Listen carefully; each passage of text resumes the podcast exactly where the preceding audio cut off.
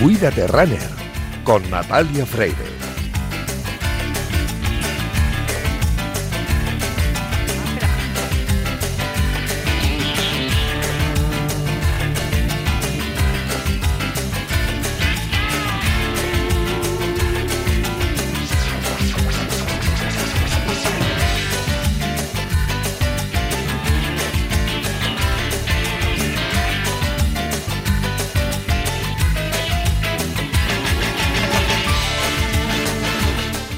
Quisiera saber, María José, es cuántos diputados o diputadas hay en la sala. ¿Podéis levantar las manos?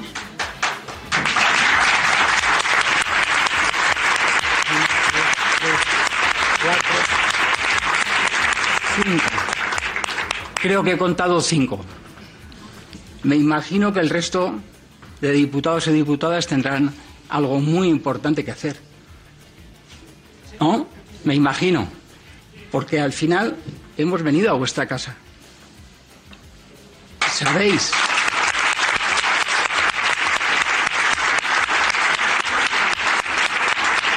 ¿Sabéis lo que ha costado a muchos de mis compañeros y compañeras estar aquí? Ya no solamente económicamente, sino de esfuerzo físico. Entonces, yo espero que como mínimo nos estén viendo por esas cámaras y si no nos están viendo, espero que esto quede grabado y nos escuchen. Y les voy a decir, ¿qué les pediría a ustedes? Pues les pediría voluntad y un poco de empatía. Voluntad para tramitar esta ley.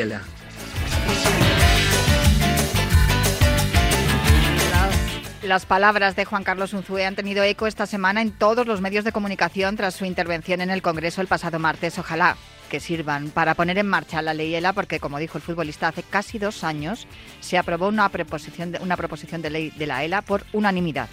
El gobierno tenía la fuerza y el poder para llevar adelante su tramitación, pero no lo hizo y además lo bloqueó más de 50 veces. Por eso quedó guardada en un cajón. Tiene la responsabilidad de haber paralizado su tramitación y los partidos de la oposición deberían haberse unido para hacer fuerza y que la ley ELA hubiera seguido adelante todo lo posible. Es responsabilidad de todos los grupos políticos del Congreso que la tramitación de la ley ELA no se haya realizado, recordó Unzué. Junto a él estaba el atleta José Luis Capitán, que forma parte de este programa desde que empezamos a correr en las ondas allá por septiembre de 2016, cuando ni siquiera tenía confirmado su diagnóstico de ELA. José Luis Capitán es uno de los responsables de que todos los últimos viernes de mes sean viernes solidarios aquí en Cuídate Runner. Y por eso, al término del programa, leemos su mensaje y escuchamos su recomendación musical. Esta semana es justo también empezar con él y con todos los enfermos de ELA, porque el atletismo siempre acude al rescate y por eso cada viernes te decimos, cuídate, runner.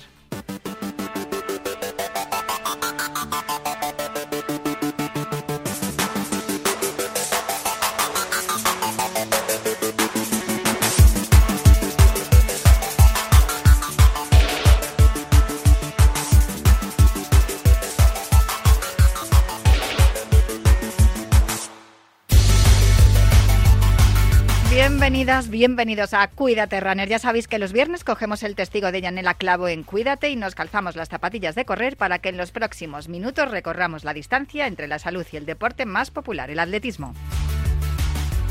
Os recuerdo que nuestro correo electrónico sigue siendo el último runner También tenemos una cuenta de Twitter del programa que es arroba el último runner, bueno, Twitter X, llamadle como queráis, llamadle X. y también os recuerdo que disponéis de un podcast en todas las plataformas de audio por si queréis volver a escuchar o tomar nota de todo lo que os contemos en los próximos minutos. Está muy bien lo del podcast porque dice mi madre que hablo muy rápido y no, la gente luego no se entera. Estoy tratando de corregirlo, mamá. A los mandos técnicos, voy a decirlo despacito. Me acompaña el gran, el flaco Iñaki Serrano, que ya está haciendo que todo suene a la perfección. Y por ahí en producción tengo también acudiendo en mi ayuda a Santi Rodríguez. Eh, vamos a poner el cronómetro ya y el orden a esta carrera popular en forma de programa de radio que comienza ya.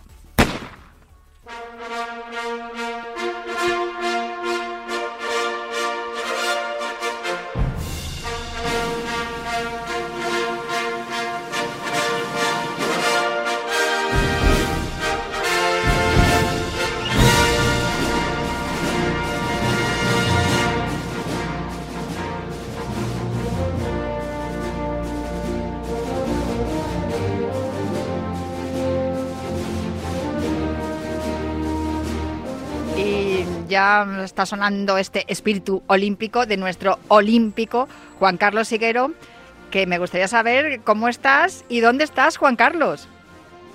Hola, muy buenas Natalia, pues estoy fenomenal y me encuentro ahora mismo en el centro de A Coruña, una de las ciudades más bellas de nuestro país. Oh, qué bien vives, Juan Carlos. A ver, me imagino que estás en A Coruña por motivos de trabajo, ¿no? Porque muchas veces estás por ahí, estás por placer, pero esta vez es trabajo, ¿no? Sí, por trabajo. Ahora iremos hablando de, de una prueba fantástica que se va a realizar el domingo. Estamos pendientes de la meteorología, no está siendo buena eh, pero bueno, todo apunta a que se va a poder realizar la media maratón de Coruña 21. Ahora si quieres me lo cuentas todo, pero si te parece empezamos repasando vamos por orden cronológico, ¿no? Lo primero, que el lunes tuvimos la prelista del, del seleccionador de atletismo para el Mundial de Glasgow.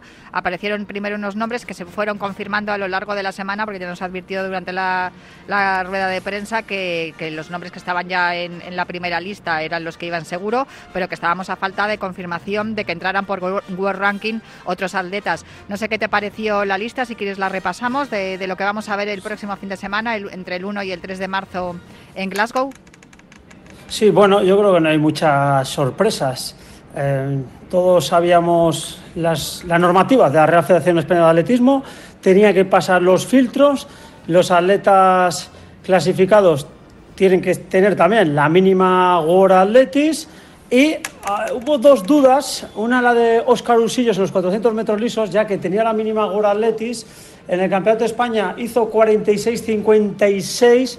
La federación este año pedía correr en 46-50 o por debajo, pero sí que es cierto que Usillos vimos también en, su, en la carrera, ganó el Campeonato de España, que se frenaba em, un poquito antes, ¿no? Eh, no sé si tendría muchas ganas de ir Usillos al Mundial o no. Y luego, quizás donde hay más polémica es en la no selección de Belento y Mil, ya que Belento y Mil por World Rankings, puntos World Rankings, tenía los puntos suficientes como para poder estar, lo que pasa que no eh, obtuvo el corte de, que pedía la Federación Española de Atletismo, con lo cual se ha quedado en tierra la, la, gallega. Por lo demás, Natalia, bien, una selección con 20 atletas.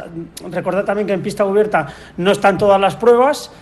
Eh, y bueno, y como y la primera vez en la historia que hay más mujeres que hombres. Ah, es que estaba yo esperando a ver si lo decías, porque es que te iba a decir que para mí lo más reseñable es que van eh, ocho hombres, si no, si no he contado mal, y trece mujeres, con lo cual es que prácticamente casi, casi, casi que, doblan el, número de, internacionales en este mundial, cosa que a mí me encanta y también me alegro muchísimo de que vaya a estar allí eh, tanto Ana Peleteiro como, María Vicente. Y, lo cierto es que creo que llevamos un, grupo de hombres y mujeres muy competitivos. Adel Mechal, que es el que va a doblar, vamos a ver también cómo, cómo se las apaña, aunque ya sabemos que, que Adel, eh, si hay algo que le gusta, son los, desafíos, le encanta, se mueve muy bien en, eso, en ese campo. Y bueno, vamos a ver también como, como vemos a, los ochocentistas. ¿ya? Sabes que le tengo especial cariño tanto a Mariano García como a Mohamed Atawi. Creo que, que, los dos son, son fuerzas de la naturaleza y sobre todo del trabajo y del entrenamiento me gusta mucho que haya atletas que trabajen y que entrenen y que estén ahí focalizados en el objetivo. Y yo no sé si, a ver, es un mundial, aunque sea en, pista cubierta, que este todavía se llama eh, indoor. Ya, a partir de la, del próximo año se llamará todo short track, pero bueno, como ya tenía lo de indoor... Eh, pero, pero yo creo que lo hablábamos la semana pasada, ¿no? Que en los mundiales de pista cubierta, que hay veces que, que se decía que no eran tan importantes como los de aire libre, eh, a mí me parece súper difícil, eh, la verdad, correr bajo techo. Eh, yo creo que es incluso más difícil, pero... hemos Sí, sí, totalmente, Natalia, perdona. lo cierto es que hay pruebas muchas veces que vemos que el nivel es sublime. Hemos visto campeonatos eh, que luego al aire libre no te encuentras esa participación. Sí que es cierto que casi todo el mundo este año, casi todos los atletas hablo, se van a guardar esa bala para los Juegos Olímpicos, pero bueno, ya hemos visto otras selecciones nacionales que van a llevar a sus primeras espadas a este Campeonato del Mundo bajo techo porque ellos saben también que hay que eh, aprovechar las oportunidades, es un gran escenario y eh, en cuanto a los atletas españoles, yo veo alguna opción de medalla, no hay muchas evidentemente, pero hay alguna eh, que puede materializarse. Bueno, vamos a ver cómo llega Asier Martínez también, que van a estar allí el, campeón de España, el plusmarquista español eh, Enrique Llopis y también Asier Martínez, que es cuarto del mundo. Eh, luego va a estar allí Ana Peleteiro, que eh, su vuelta después de la maternidad está demostrando que se puede ser madre y seguir compitiendo a altísimo nivel. En el 1500 Marta Pérez y Esther Guerrero. Yo, y bueno, en el 800 que en el último momento, aunque ya nos confirmó Peiro que sí que iban a estar tanto Lorea como Lorena pues eh, también hay opciones y, que pues lo mismo pasa en la velocidad. Ya el Bestuey y Maribel Pérez y Fátima de en, longitud. Bueno, yo, a ver, todas las mujeres que van a estar, Marta García y Agueda Márquez también en 3000, mmm, igual no tienen esas opciones de medalla, pero ¿por qué no, por qué no vamos a, a pensar que puedan tener un buen día ellas y un mal día sus rivales? Sí. Ellas tienen que mm, sacar y hacer gala de esa pasión por competir, el eslogan que inculcó la Real Federación Española de Atletismo hace unos cuantos años. La que mejor eh, posicionada está es María Vicente. María Vicente la puede liar. Evidentemente, ahí hay grandes atletas, grandes contendientes.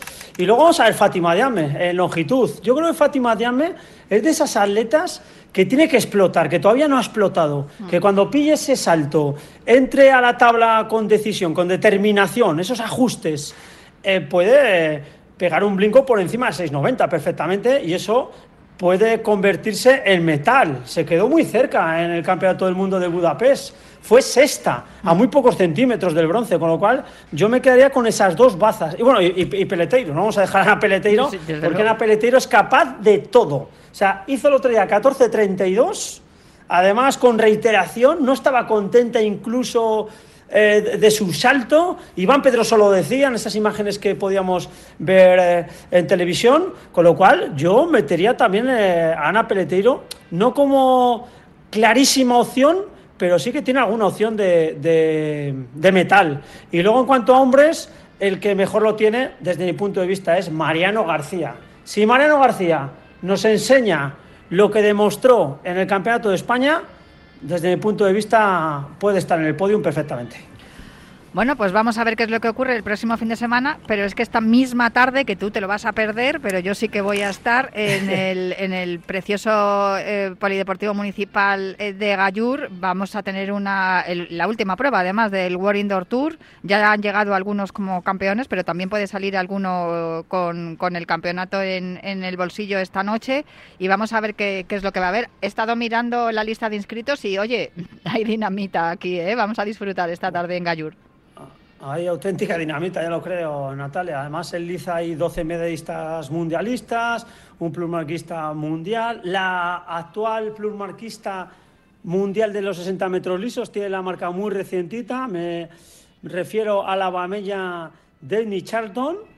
Y bueno, eh, en peso ni qué decir tiene. Vamos a ir repasando, si quieres, Natalia, los españoles y prueba por prueba. Pero como bien dices tú, es un meeting de primer orden. Es la última estación del World Indoor Tour eh, aquí se van a decir también quién son los ganadores del World Indoor Tour y eh, la participación española es de mucha calidad y además eh, mucha cantidad. El último test, además, para algunos de ellos antes de, antes de ir a Glasgow. Pues empezamos el repaso cuando tú quieras. Vamos a empezar por los 800 metros lisos, donde va a haber dos atletas de menos, no, cuatro atletas, perdón, de menos de 1,46. Entre esos cuatro atletas están eh, Atawi y, y Álvaro de Arriba, aunque Álvaro de Arriba realmente no está en su mejor momento de forma. Y en esa misma carrera va a estar Adrián Ben, el de Viveiro, que quiere revancha, se quedó con un mal sabor de boca, aunque desde mi punto de vista corrió muy bien Adrián Ben, y es una pena que el actual campeón de Europa bajo techo no pueda estar en el Campeonato del Mundo, con lo cual los 800 metros lisos van a ser de, alto voltaje, ahí hay un italiano también, Catalin Tezuceanu, que tiene 1.45-39, yo creo que aquí va a haber victoria española, veremos lo que ocurre. Nos vamos a los 3.000 metros lisos, donde Liza hay dos atletas por debajo de 7 40 y también eh, un español tan solo, que es el Cayami. A ver lo que puede hacer el Cayami y si puede mejorar marca, aunque aquí Natalia decir, Madrid está a 600 metros de altitud, eso penaliza en las pruebas de 1500 para arriba de largo aliento, con lo cual, bueno, pues vamos a ver también si pueden hacer buenas marcas. Mm, aunque tienen un hándicap que es el de altitud.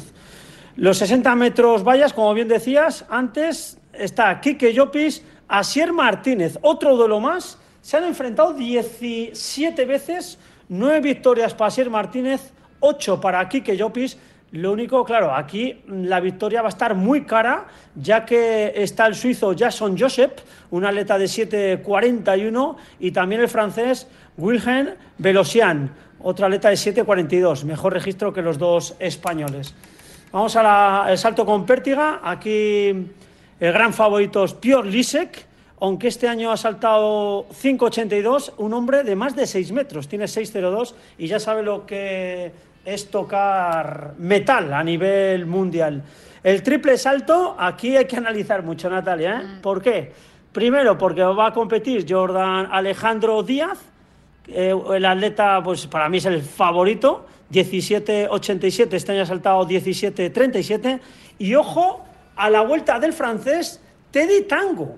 Después de cuatro años sin competir, cuatro años sin competir, pues que se ha metido entre ceja y ceja ir a los Juegos Olímpicos, está haciendo el short track y va a empezar aquí también en Madrid, a su galopada, a ver si consigue estar en los Juegos Olímpicos. Esto es un notición, Natalia, una atleta, repito, de 18.04 en triple que tiene medallas a nivel mundial y que entrena a Zango, que Zango es eh, su pupilo, eh, con lo cual, bueno, eh, tiene historia esta prueba. ¿eh? Desde luego que sí, es un dato curioso.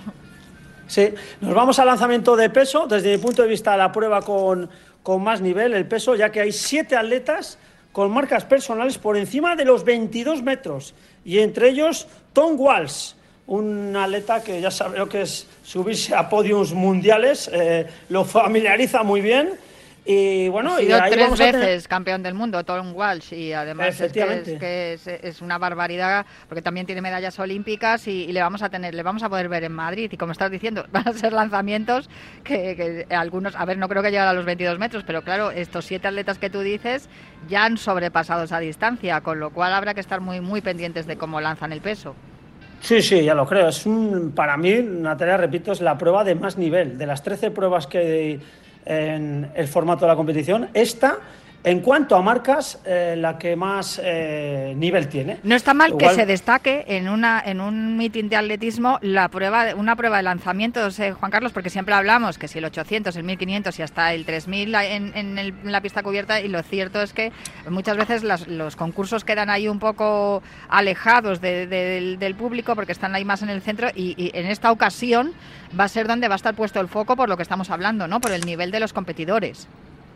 Así es, eh, siempre nos fijamos mucho en las carreras, en los récords, en las marcas, en los duelos, pero el lanzamiento de peso es una prueba muy atractiva, de verdad, que si te pones a analizar mm, cómo lanzan estos hombres, a la velocidad que gira ese giro y medio, eh, los que lancen en el estilo rotatorio, también está el estilo lineal, ahora casi todos ya están con el estilo giratorio, eh, pues lo cierto es que es, espectacular ver el artefacto, cómo aterriza en la colchoneta, el ruido que hace ¿no? cuando, cuando impacta con, el, con la colchoneta en este caso. ¿no? Lo cierto es que es una prueba fantástica y aquí hay que bueno, dar un sombrerazo a, la organización porque, como bien dices tú, Natalia, no solo el atletismo vive de las carreras, sino también eh, los concursos, los lanzamientos y en esta ocasión eh, la organización ha hecho un esfuerzo plural importante para traer, repito, a, siete atletas por encima de 22 metros. Eso es un auténtico, una auténtica locura.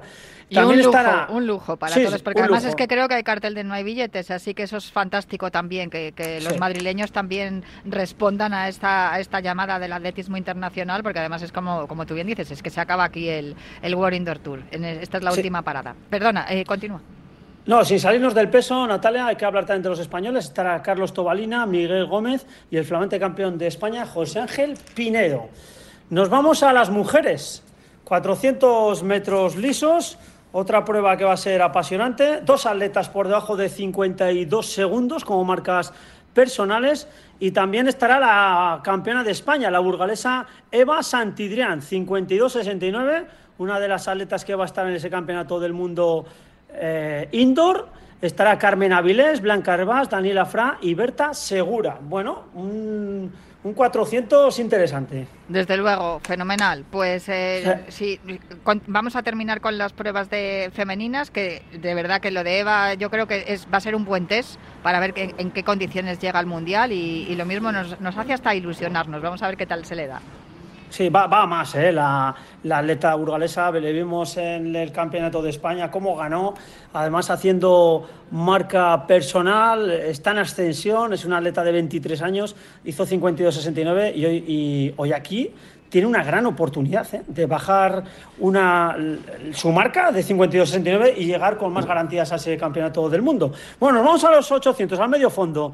Hay una atleta que tiene acreditado menos de dos minutos y luego están las dos magníficas. Está eh, Daniela García, y, o sea, perdón, eh, Lorea Ibarzábal. No, Lorena Martín no está, perdón, Natalia, Lorena Martín no está. Está Lorea Ibarzábal y Daniela García. Bueno, y aquí como novedad, Sara Gallego es la que va a hacer de liebre. A ver hasta dónde les puede guiar a, estas atletas. En los 1500 metros lisos también hay una atleta por debajo de cuatro minutos. Pero ojo, esta mujer, me refiero a la etíope eh, que tiene tan solo 18 años y ya es capaz de correr en 3.58.43. Eso es un marcón. Y en esa misma carrera estarán Marta Pérez, Águeda Márquez y Marta García Alonso. Vaya tridente, Natalia. Desde luego, a Marta y a, bueno, a las dos Martas y a Águeda ya las hemos visto aquí varias veces en, en Gallur y yo creo que se les da bien. A ver qué tal, a ver qué tal se les da esta tarde. Sí, vamos a los 60 metros vallas. Hay cuatro atletas por debajo de 7,80, entre ellas la nueva plusmarquista mundial, la bamella Denny Charlton, que hizo 7,67 en los Milrus Games. También está Nanis Visser, Reta Huske, y la española Senia Benach, otra de las atletas que va a estar en el Campeonato del Mundo de Glasgow. En la altura, dos atletas de más de dos metros, también las dos españolas, Aleta Fernández y una Stancev, ese será otro bonito duelo. Y nos falta la longitud, donde hay dos atletas de más de 6,90 y también están en liza las españolas Fátima Diame y Tesi Ebosele.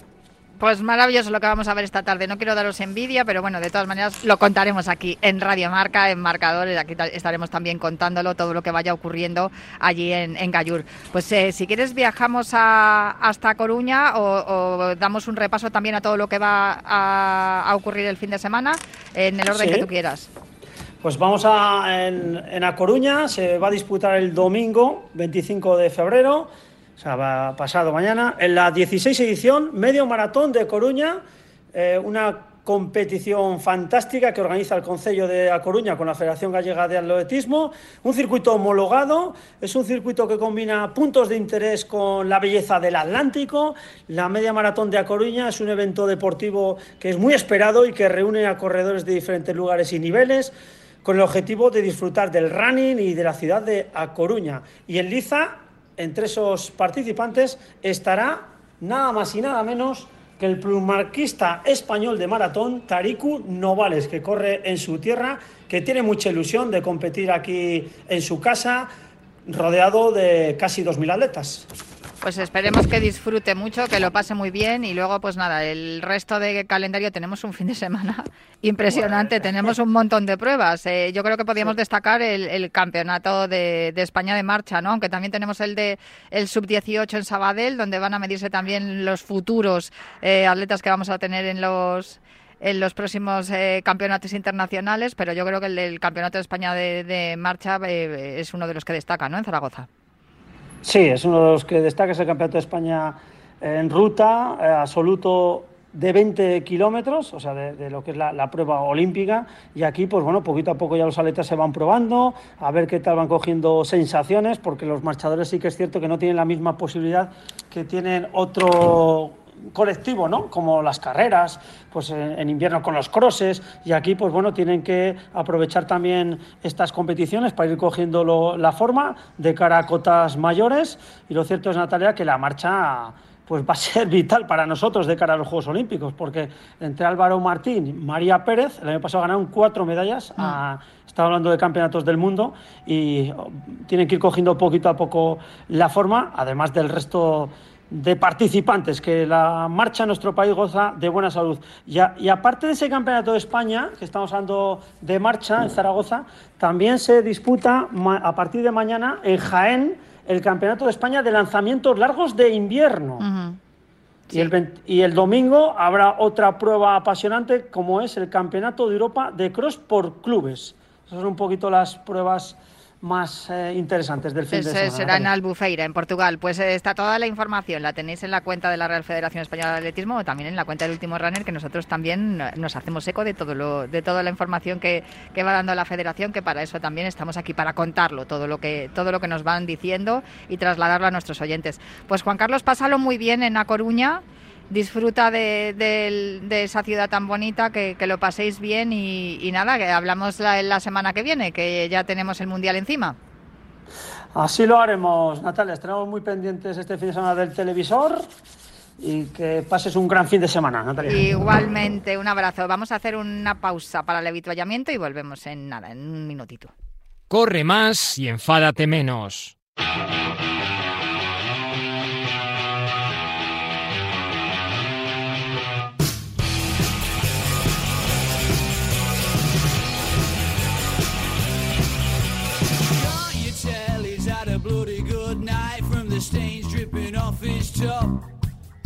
He's trying to text her while one eyes him makes pretty others all over the shop. There's gonna be a whole lot of trouble when he gets back home and when the key fumbles in that lock. There's gonna be a whole lot of trouble if he makes it back, but I don't think that he's gonna stop. Not for nothing, he's a low escucho esta sintonía que acompaña siempre a esta sección de, Finisher que, con Sex de Bode y me dan unas ganas de empezar a correr por el estudio, pero no porque no llevo calzadas las zapatillas adecuadas para correr, pero sí que tengo calzados los oídos para escuchar todos los consejos de Sex de Bode, que ya está al otro lado del teléfono. Muy buenas, Sex, ¿cómo estás?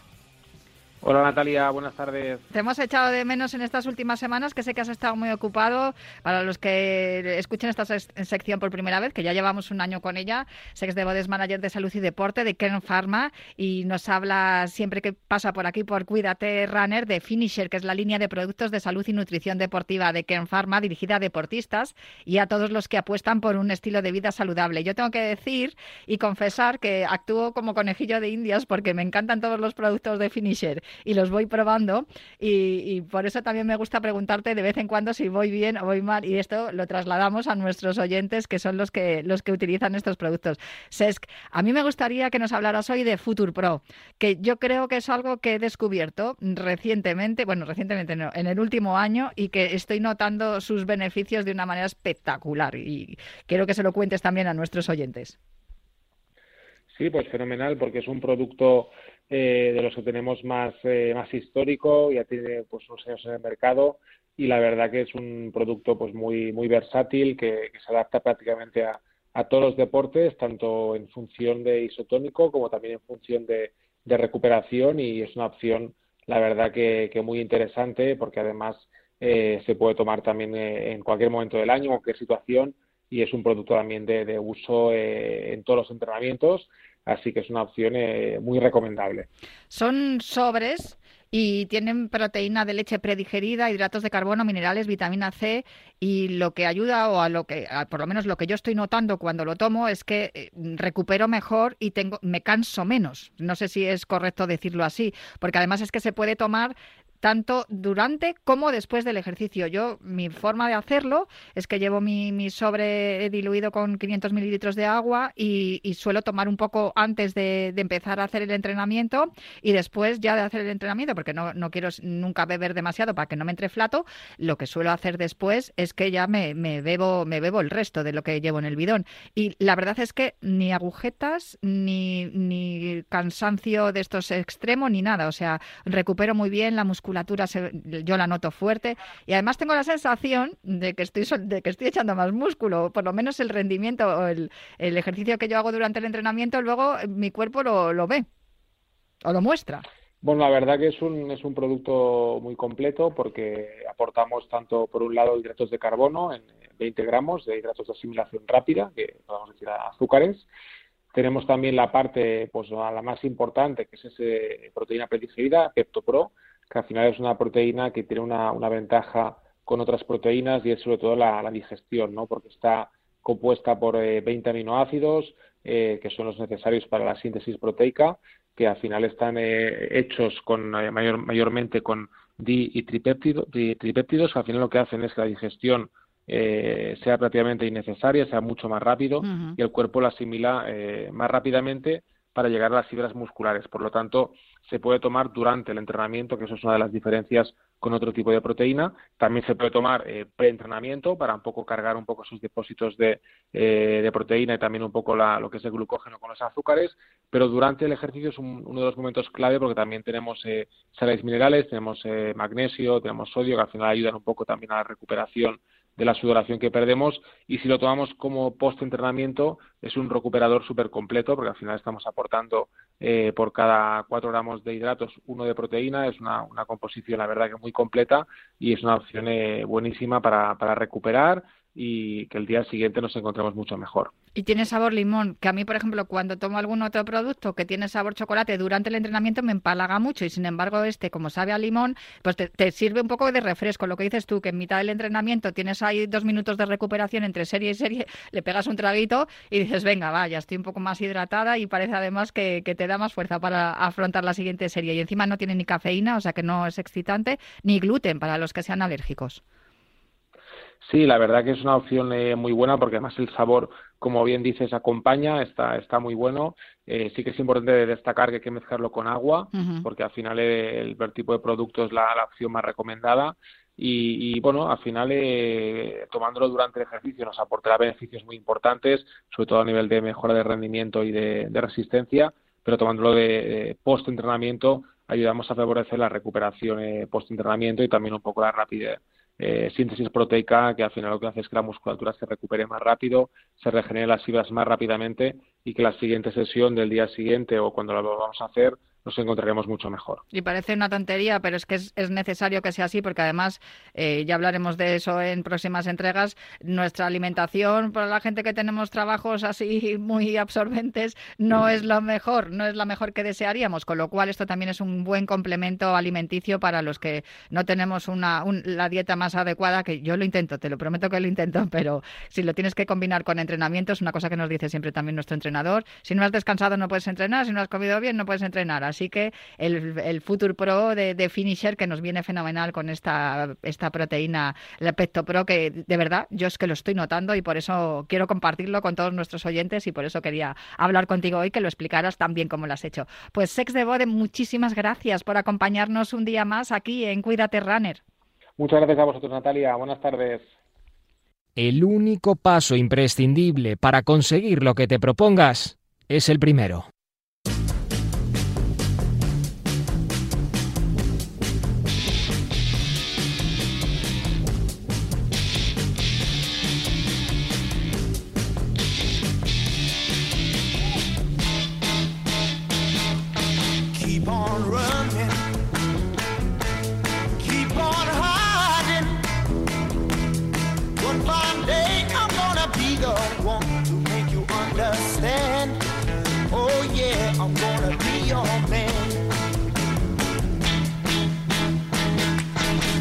Pues aquí está el Keep on Running, que es la sintonía de esta sección que nació ya hace algún tiempo y que creo que estamos muy orgullosos de ella, el inventor, el, que tuvo la idea de atletismo al rescate, y yo, Lorenzo Albadalejo, muy buenas, ¿cómo estás?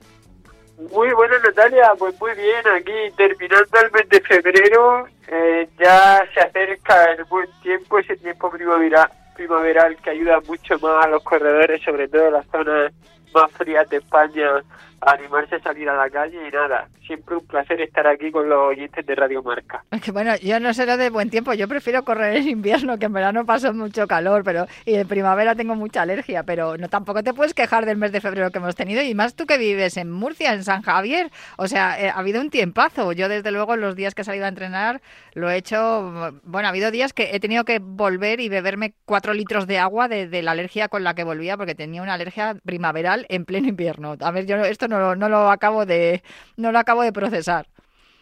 Pues sí, la verdad es que ha sido un invierno, sobre todo en la zona del sur de España, bastante, bastante atractivo. De hecho, yo eh, ayer salí a entrenar en manga corta y pantalón corto eh, a final de febrero pero pero hecho quizás también esta esta época del año pues por todo lo que representa la cercanía del verano de tal de que ya el tiempo acompaña de que los días son más largos yo un poco en base a mi experiencia creo que la gente esta es la época donde donde más se suele animar a hacer deporte como ocio en eso sí que es verdad, tienes toda la razón, que los días son más largos y, parece que apetece más salir y, no hace ese viruje que hace cuando he salido yo durante todo el invierno a entrenar a las 8 de la tarde, que vamos, estabas deseando, yo creo que por eso, ¿eh? que corría más o corría más rápido solamente por entrar en calor cuanto antes. Pero bueno, el caso es que mm, no sé si has visto lo que ha ocurrido durante toda, durante toda la semana eh, con lo, que pasó el martes en el Congreso, ¿no? con la visita de los enfermos de él al Congreso hemos empezado el, el programa hablando de ello y, bueno, nosotros aquí cada último viernes de mes, bien lo sabes, nos despedimos siempre con el mensaje de José Luis Capitán, que es atleta, eh, amante del rock and roll y enfermo de ELA, y también con una recomendación musical, ya verás cómo mola la de hoy, y, y pero sí, sí que me gustaría saber también tu, tu impresión, ¿no? Tú, además eres atleta paralímpico, eh, lo que son las enfermedades raras están, están también, en algunos casos, ligadas también a, los deportes paralímpicos y, y, sabes, sabes bastante del tema.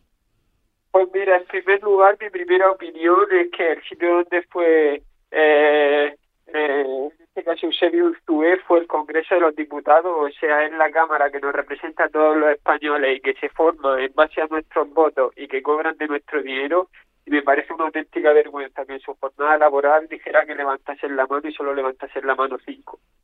Creo que esos cinco merecen este esos cinco merecen respeto, desde luego. Yo eh, eh, un aplauso para ellos por haber ido. Pero, pero ya no es por esos cinco, es que en cualquier empresa de este país, si de 200 o 300 personas que forman la empresa, en cualquier jornada laboral solo hay cinco, pues probablemente se tomarían muchas medidas y una parte importante de esa gente que no está donde tendría que estar estaría en la calle. Hmm. Pero aquí ya parece que todo vale y que y que en una cosa que va a tener tanta repercusión como Eusebio Unzue, que es una persona... Juan Carlos. Que ha hecho Juan Carlos Unzue, que es una persona que ha estado en el mundo del fútbol y que tiene la repercusión que tiene pues, gracias a su trayectoria profesional y que saben que va a tener repercusión porque la ELA también es una enfermedad eh, que por suerte cada vez tiene más visibilización y no acude ninguno, pues para cosas que no tienen tanto foco mediático, ¿qué pasará? ¿no? Entonces, la primera lección que, que nos deja esto es eh, en manos de quienes estamos que ni para una cosa así deciden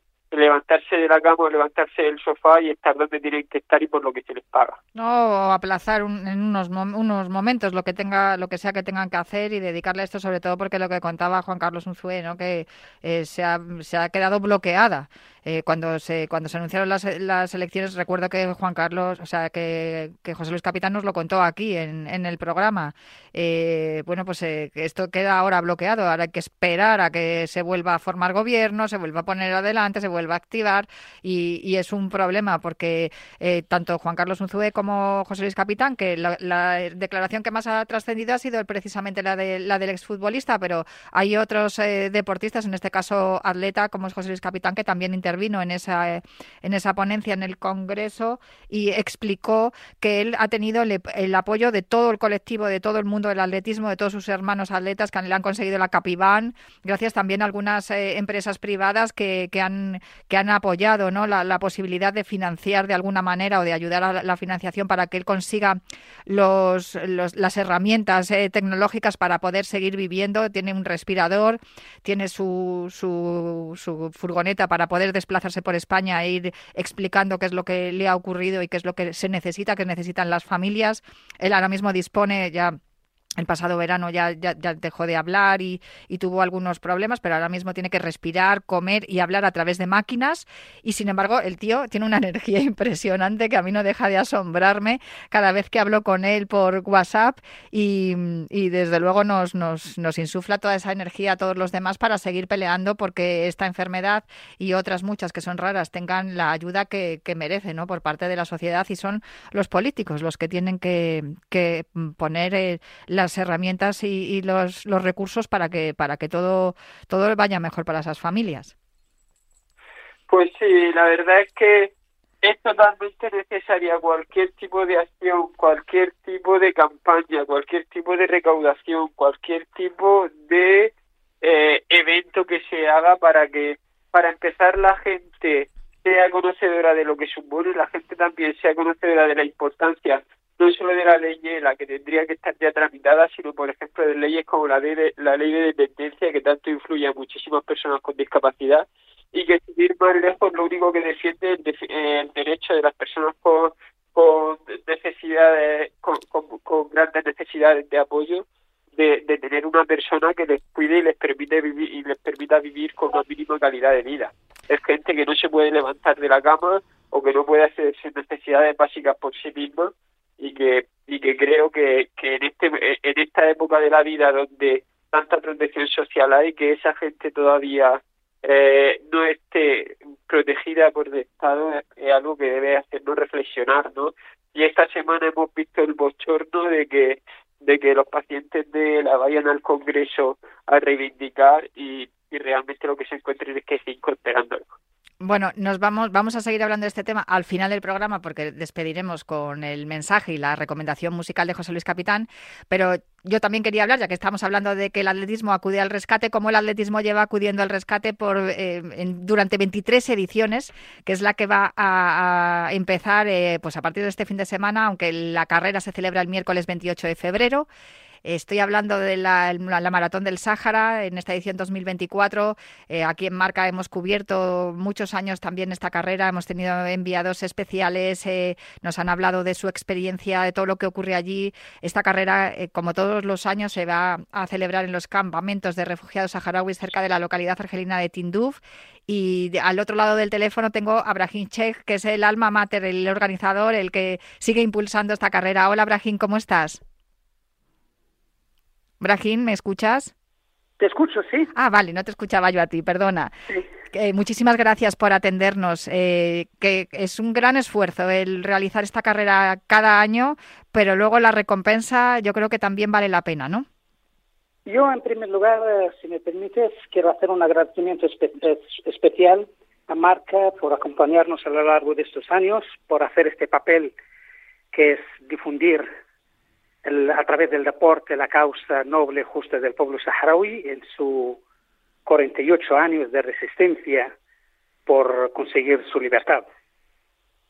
Nosotros encantados sobre todo de ayudar a la gente que más lo necesita que, son todas esas personas que viven en los campamentos de refugiados. Por ahí se os ocurrió eh, realizar una carrera eh, que es un maratón, 42 kilómetros, pero hay otras distancias para que todo aquel que quiera en, algún momento correr por el, por el Sáhara, por, por la zona de los campamentos, pues que pueda disfrutar de la experiencia también de conocer a esos refugiados que nunca pierden la sonrisa. Abraham, es impresionante. Eh, sí, como dices, el Sahara Maratón eh, que lleva 24 años de resistencia acompañando al pueblo saharaui en este largo camino hacia la paz, hacia la libertad, un sueño al que desea el pueblo saharaui y el que la organización del Sahara Maratón está comprometida. Esta organización, que su único objetivo es el mismo que realizáis vosotros, es llevar la voz del pueblo saharaui a todas las esquinas del mundo en esta carrera, que su objetivo principal es sensibilizar a la comunidad internacional sobre la situación política y social del pueblo saharaui. En esta carrera asisten cada año decenas de atletas que proceden de diferentes partes del mundo. A destacar este año que vendrán desde Estados Unidos, Canadá, Bolivia, Sudáfrica, de Ucrania, de Polonia y otros países europeos.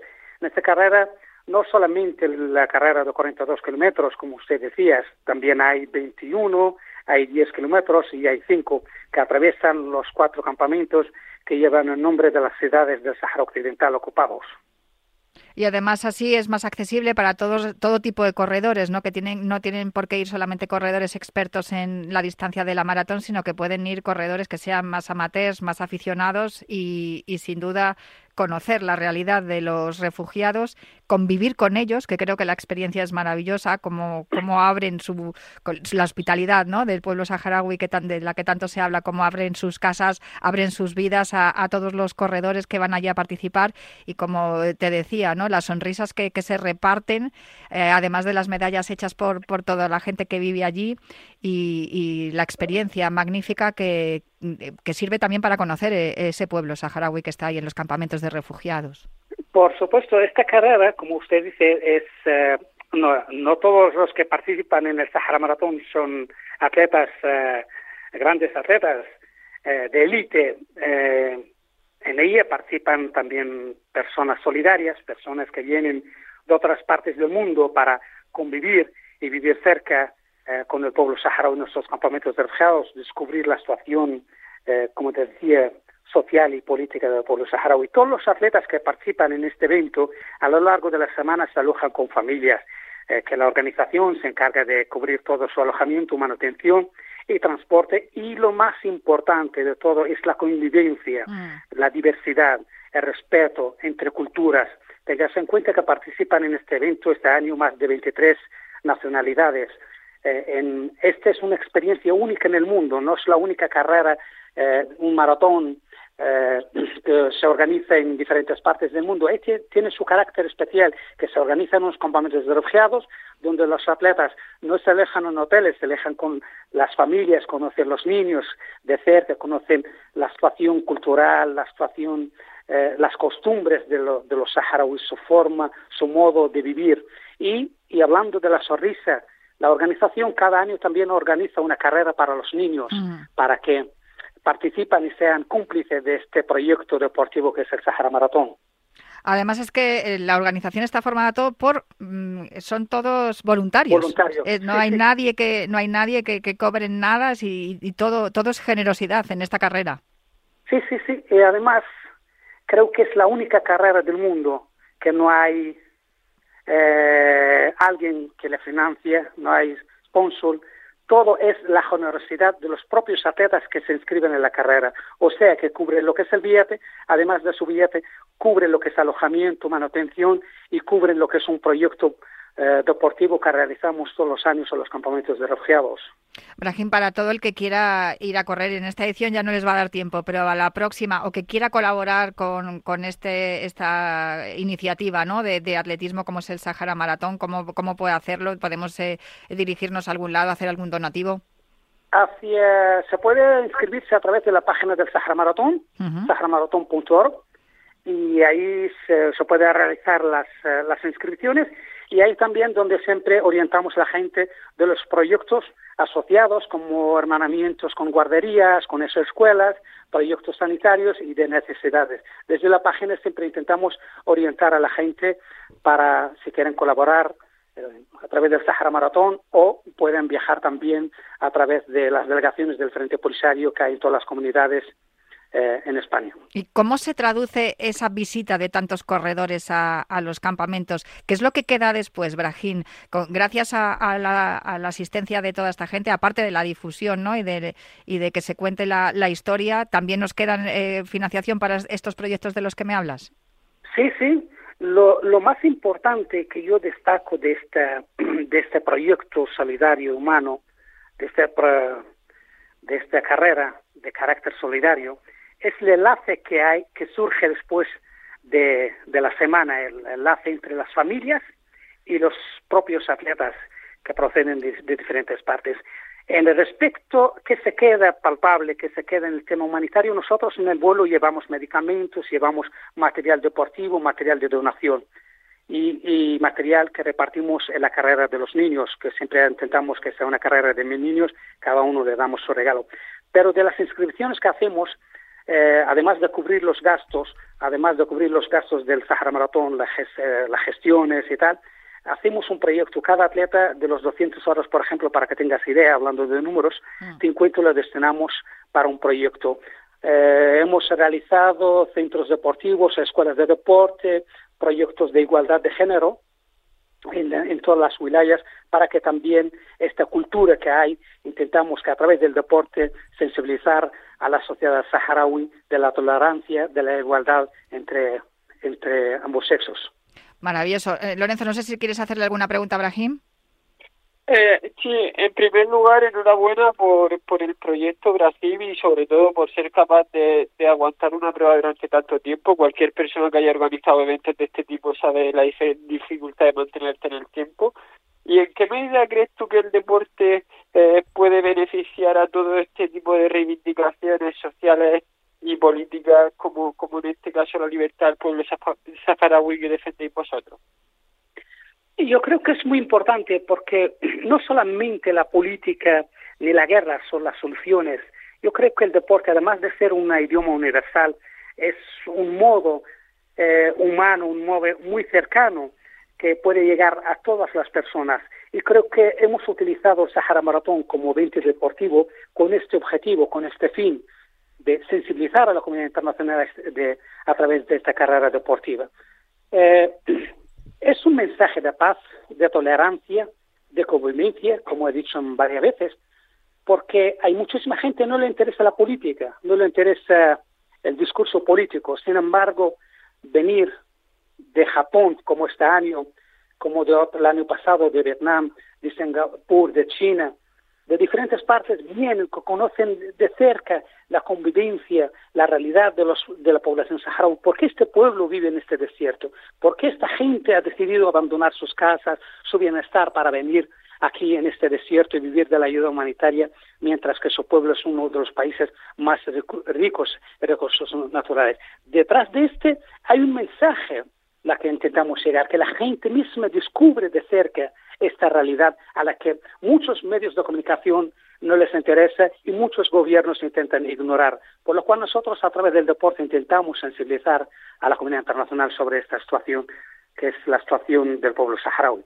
Pues Brahimchek, de verdad me, ha encantado la explicación y, la, frase que has eh, dicho, ¿no? que la respuesta está en el deporte, no, no en la política y por supuesto no está en la guerra. Así que con eso me quedo. Que vaya muy bien esta semana, que disfrutéis mucho y seguiremos hablando aquí del Maratón del Sahara. Un abrazo muy fuerte y muchísimas gracias por atendernos. Muchísimas gracias y al final siempre me gustaría terminar recordando a los oyentes de que la meta final del pueblo saharaui es su libertad y es volver a un Sahara libre. Pues con eso nos quedamos. Un abrazo muy fuerte, Brahim. Gracias a todos. Un abrazo.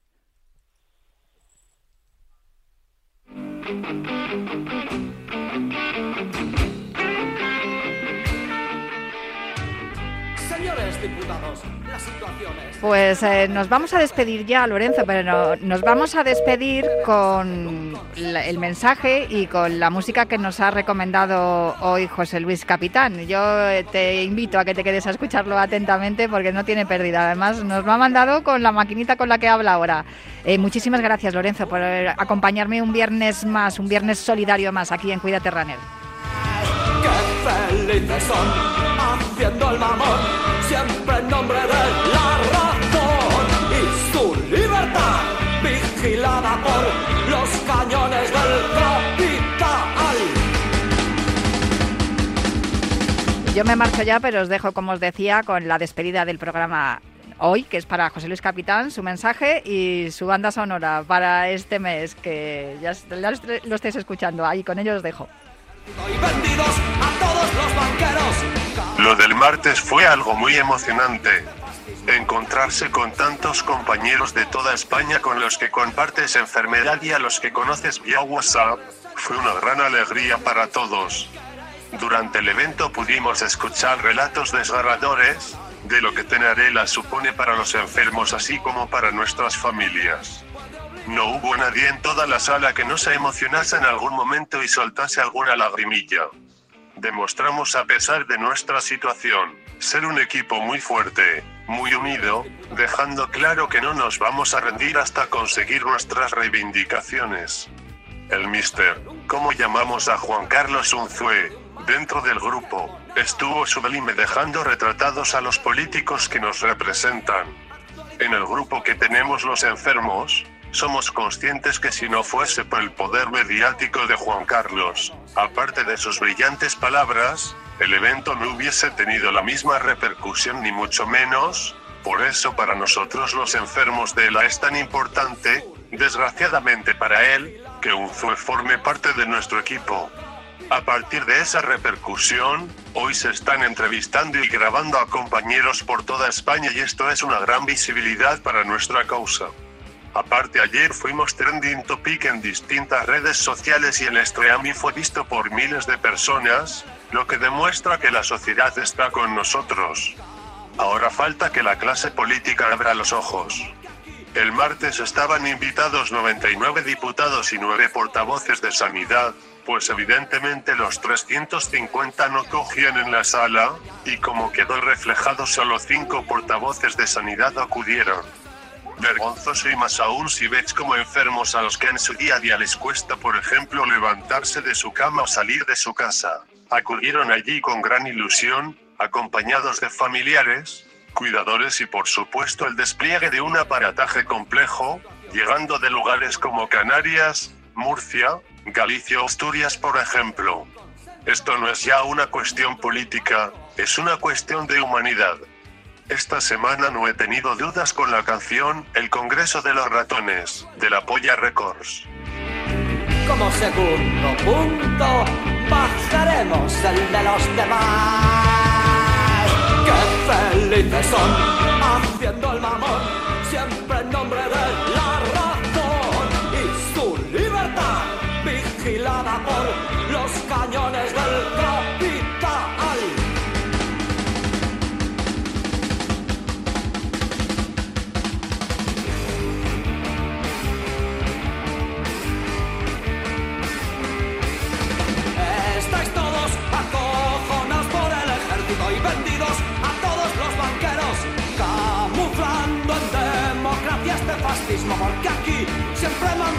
mismos. Un congreso de ratones podríais formar. No representáis a nadie que os creéis, a quien queréis engañar. Quiero soberanía personal, mi representación soy solo yo y nada me puede obligar con vuestra constitución. El deporte es nuestro. Radio Marca.